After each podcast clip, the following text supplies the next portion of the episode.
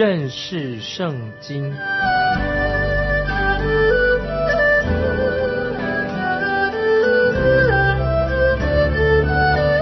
认识上帝的话，把上帝的话带到全世界。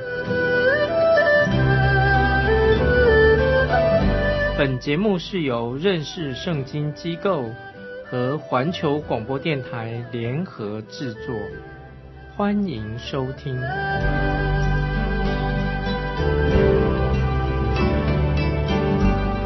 亲爱的听众朋友，你好，欢迎收听认识圣经，我是麦基牧师。现在我们要看新约加拉太书五章二十二、二十三节，圣灵。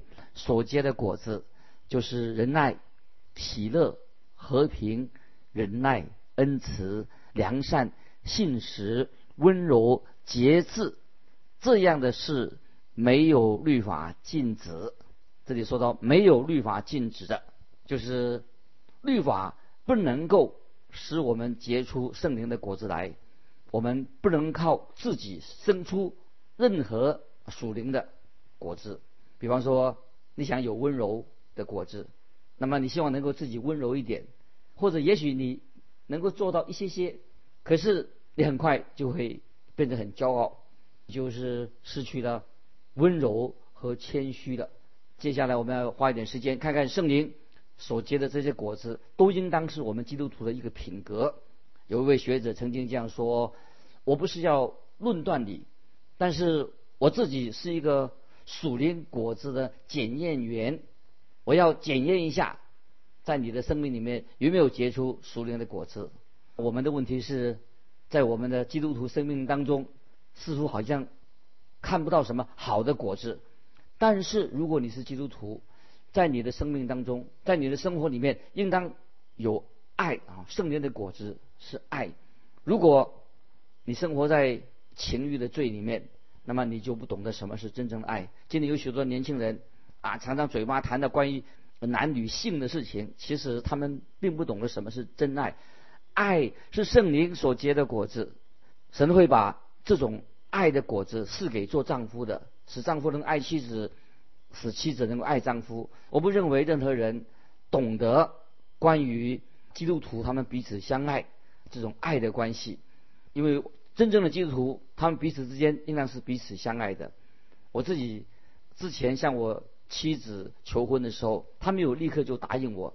等到他答应我的时候，我们就一起在神面前祷告，将我们的生命交托给主。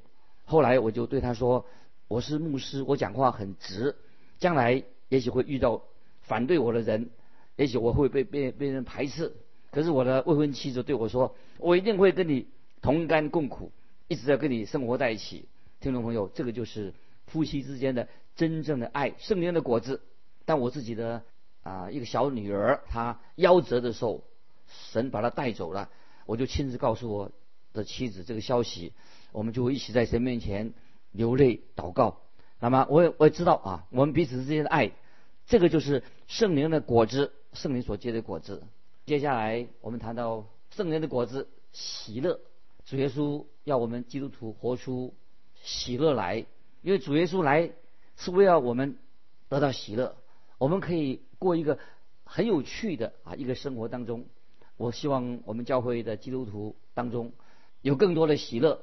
世人那些不信主的人喜欢跑到那些所谓欢乐场所，其实那些地方一点都不能得到真正的快乐，也不会得到什么喜乐。你看他们的脸就知道了。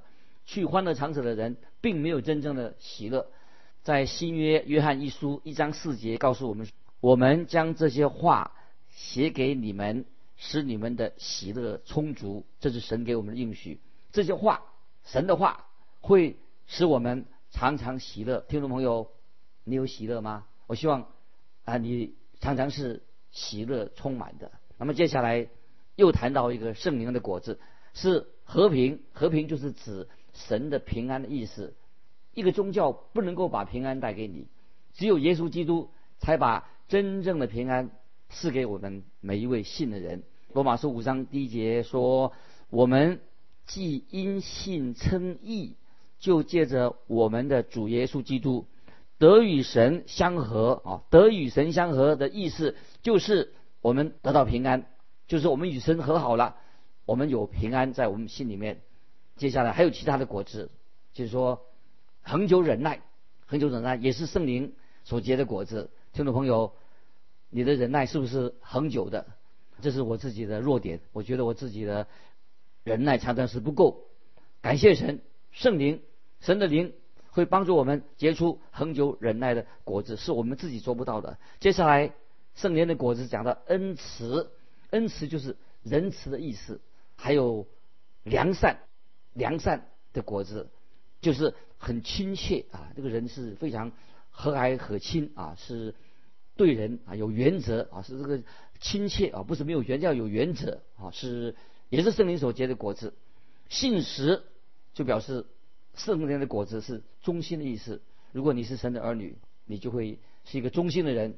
如果你做丈夫的，那么你对妻子要有忠心；那么妻子对丈夫也是忠心。如果你是在上班工作了，你对你的职责、对你的领导也要忠心。如果是你教会里面的一员，那么你对教会也是要忠心。不管你在哪里，无论你做什么事情，你都是很忠心的。接下来。看到圣灵的果子温柔，温柔不单单是指说这个人很温和而已。我们知道摩西跟主耶稣，他们都是真正温柔的人。当摩西从西乃山下来，发现以色列百姓在拜金牛犊，因此摩西就很严厉的斥责以色列人。那么这记载在出埃及记三十二章。摩西当然他是世界上很温柔的人，也很严厉的斥责。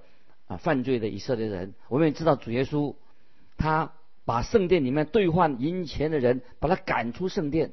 那么你认为主耶稣这个动作是很温柔吗？当然，主耶稣是温柔的人，但是温柔的人不代表他是一个好先生，就是是非分明。温柔的人不是软弱的意思，温柔的人乃是这个圣灵的果子，乃是你愿意遵行神的旨意，你愿意顺服在神的旨意之下。啊，这个叫做啊温柔的意思。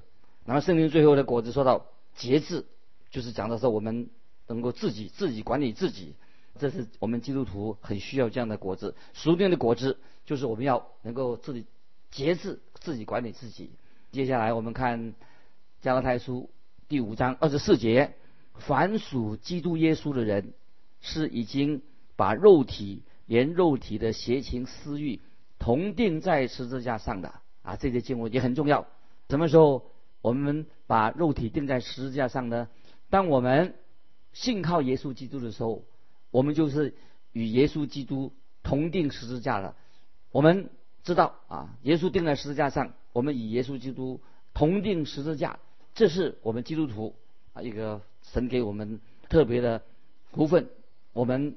把我们肉体邪情私欲同定在十字架上了。耶稣的死，那么我们跟他同定十字架。在罗马书六章十三节啊，这节经文也是很重要，也是要我们结出圣灵的果，也不要将你们的肢体献给罪，做不义的器具，倒要像从死里复活的人，将自己献给神，并将肢体作义的器具献给神。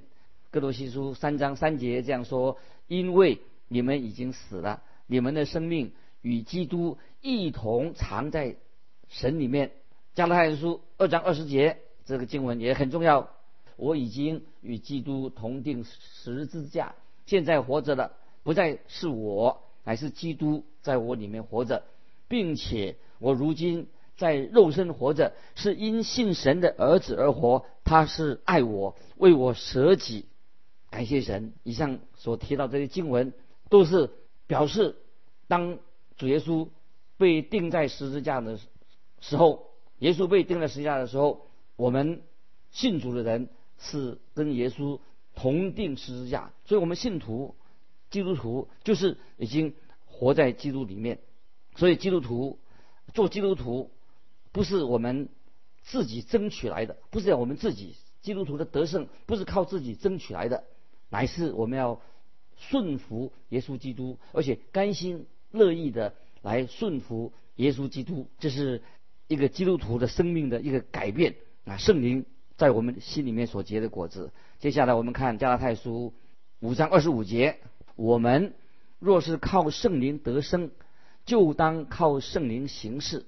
这一节经文跟加拉太书五章十六节所说的顺着圣灵而行啊是不一样的。在这里啊，这个二十五节靠着圣灵来行事，行事是什么意思呢？啊，就是现在走着走路啊，进行在走路，有次序的走。那么十六节是说。讲到顺着圣灵，是讲到一个生活的原则。在这里呢，就说我们基督徒行事，我们开始啊，开始行走了，开始走路的意思。当然，这里说到靠圣灵得生，当靠着圣灵行事。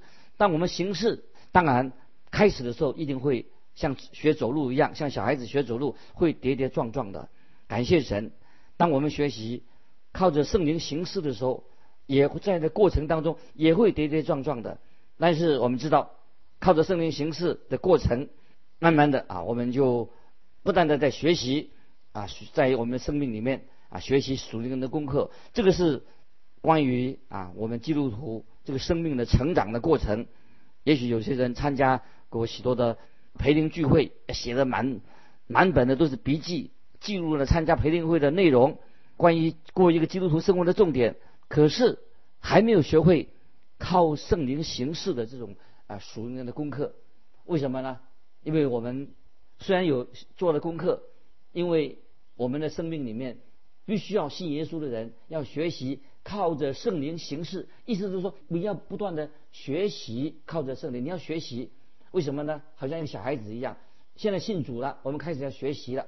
刚开始学习的时候，当然一定会跌跌撞撞的。我可以说，我们基督徒一定会跌跌撞撞的，也会跌倒。听众朋友，你问说，那我们到底要跌倒几次呢？我自己很难回答你这个问题，我不知道。可是我自己到现在为止，我还是跌跌撞撞的。听众朋友要记得，当我们开始依靠圣灵行事的时候，就是愿意把自己交在神的手中，我们心里面就有一种意愿啊，就会跟从。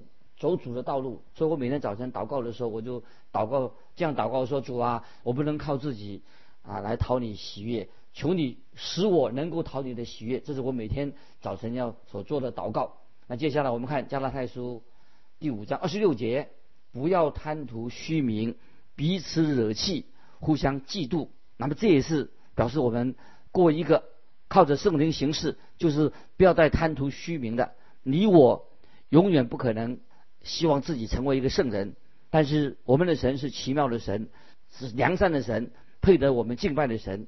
当我们靠圣灵行事的时候，我们就像小孩子一样的信心来依靠我们的神，神就要我们不断的啊学习，行在他的旨意里面啊。所以说不要贪图虚名，彼此不要彼此惹气啊。所以我们就开始要学习了，不要常常跟人家。吵闹啊，跟别人对立啊，常常嫉妒，互相嫉妒，那这个都是不好的。所以我们开始学习，靠着圣灵行事，就是我们不要彼此惹气，不再贪图虚名，也不互相嫉妒啊。这是我们基督徒每天脚踏实地的学习，靠圣灵行事。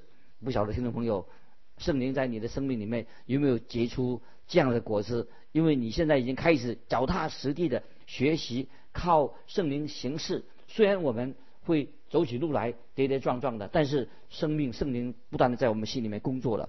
接下来我们要看到进到加拉太书第六章，特别谈到圣灵成圣，在我们怎么样圣灵成圣实际的应用在我们的生活上。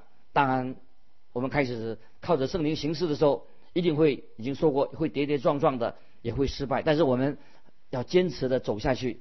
那么现在我们看结出圣灵的果子，怎么样可以应用在我们实际的生活上？我们来看加拉太书六章第一节：弟兄们，若有人偶然被过犯所胜，你们属灵的人就当用温柔的心把他挽回过来，又当自己小心，恐怕也被引诱。这节经文里面说到，有人是指谁呢？就是我们今天每一位听众朋友，每一位基督徒。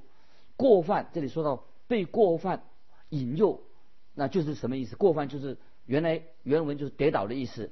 当然不是指这个人犯了什么滔天大罪，而是他会犯错。今天如果有人被过犯所胜，那么我们该怎么办呢？如果你是一个属灵的人，或者你认为自己是一个很属灵的人，你就该怎么样去帮助他？这个人犯错了，难道你要去责罚他吗？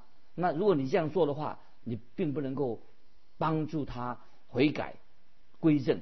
那么我们该怎么做呢？也许你责备他，他犯错，只有责备他，也许他这个人不一定会失去救恩。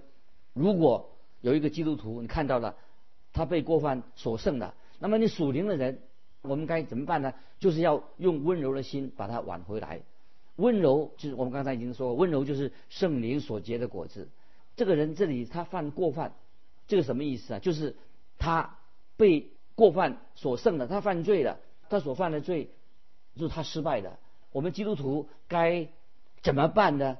我们引用一句啊旧约圣经的话，以赛亚书六十三章九节，这是预表啊耶稣基督他所做的善良的事工，说他们在一切苦难中。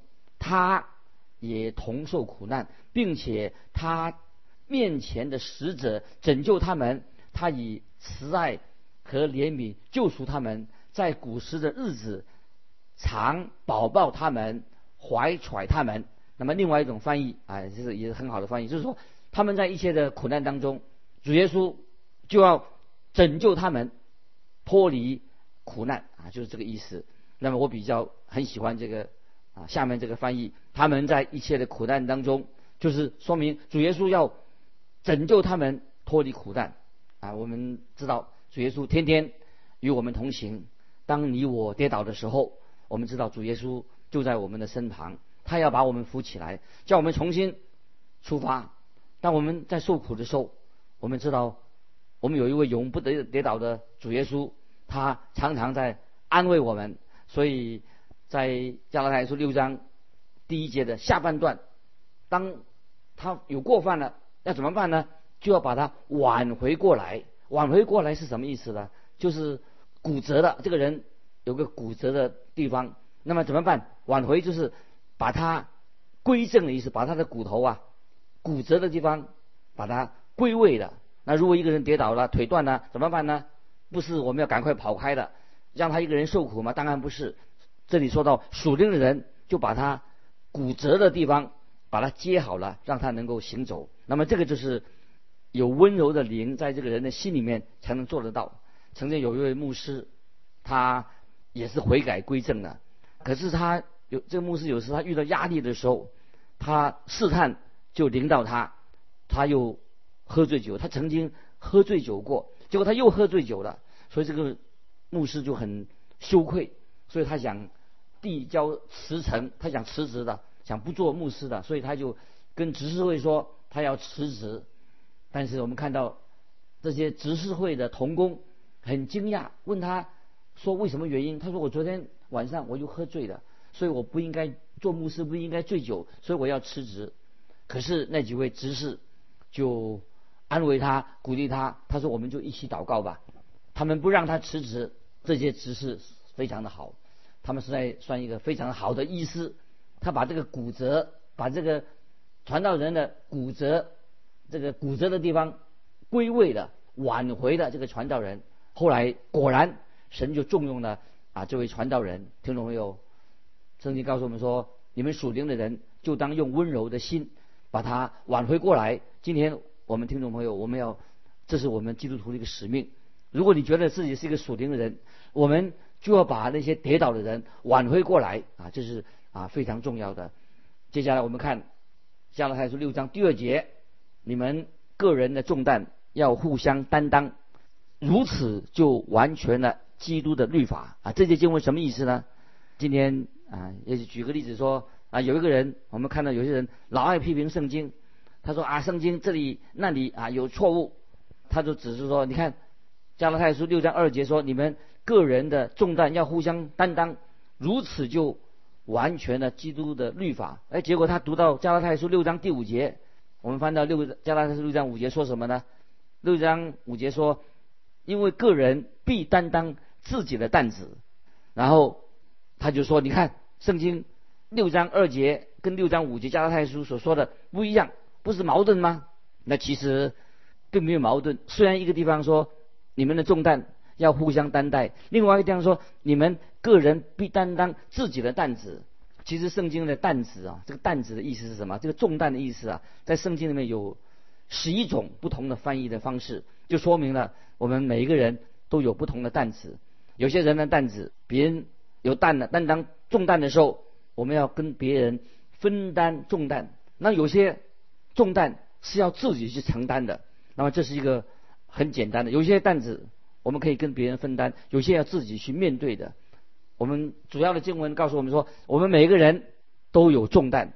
我们看到，我们今天不是每一个人都是一帆风顺、很富有的，也不是每一个人身体都是很健康的，也是不是每一个人都是很有才干的。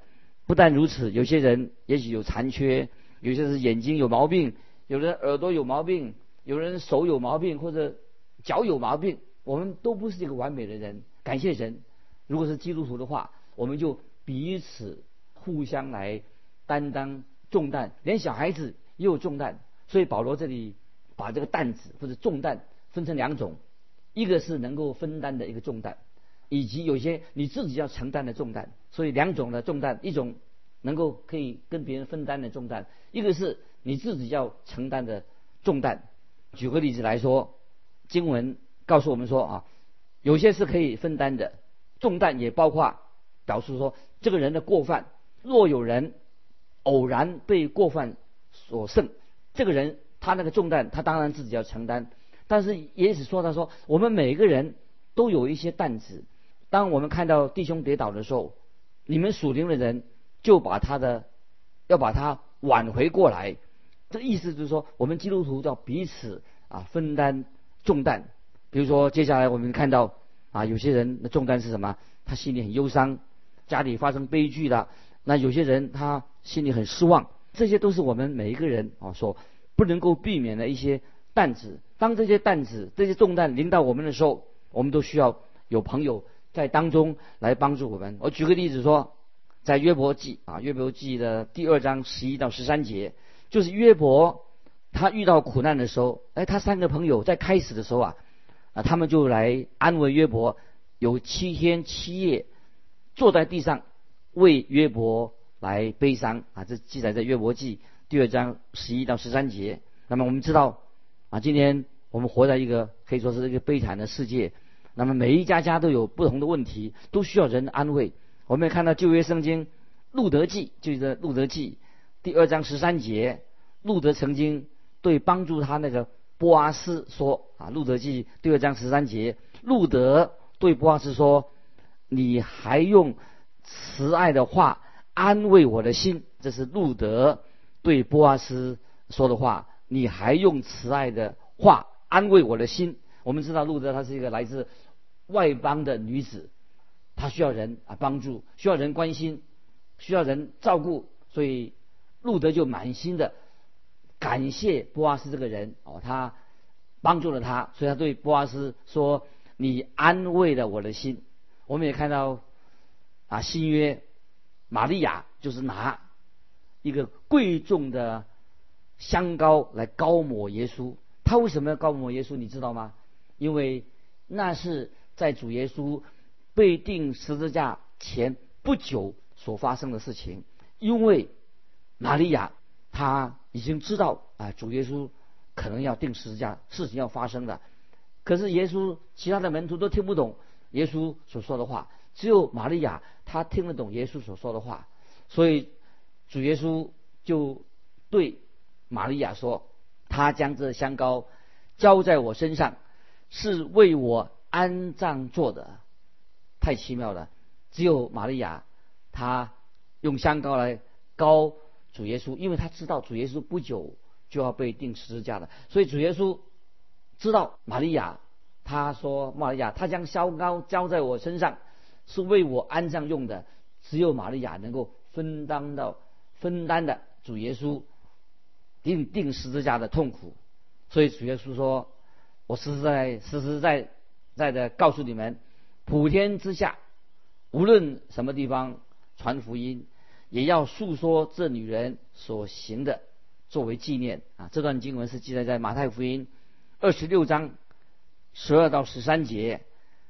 玛利亚香膏的馨香啊，已经充满了啊世界的各地。今天在我们周围，也许有些忧伤的人，听众朋友，你可以分担啊他的忧伤。当然流泪痛哭的时候，他需要人安慰。不晓得你有没有曾经啊能够来担当别人的担子，来这是啊圣灵的恩高啊，圣灵在我们生命里面。啊，所做的事情，巴不得我们听众朋友关于圣灵所结的果子，在我们的身上，这果子我们自己不能够结，是圣灵让我们结出这样的果子。神的圣灵今天也会在我们听众朋友，当我们心门打开的时候，我们信靠耶稣的时候，我们知道圣灵的工作在我们心里面不断的改变、更新我们，让我们能够结出圣灵的果子，能够荣耀神。这是圣灵在我们今天啊基督徒。生命里面的工作，巴不得啊！今天我们读到加拉太书五章六章，圣灵所结的果子，实际的应用在我们的教会里面。今天我们就分享到这里，听众朋友，如果你有啊信仰上的问题，欢喜跟我们分享你的信仰生活，欢迎你来信跟我们分享，可以寄到环球电台认识圣经麦基牧师收。愿神祝福你，我们下次再见。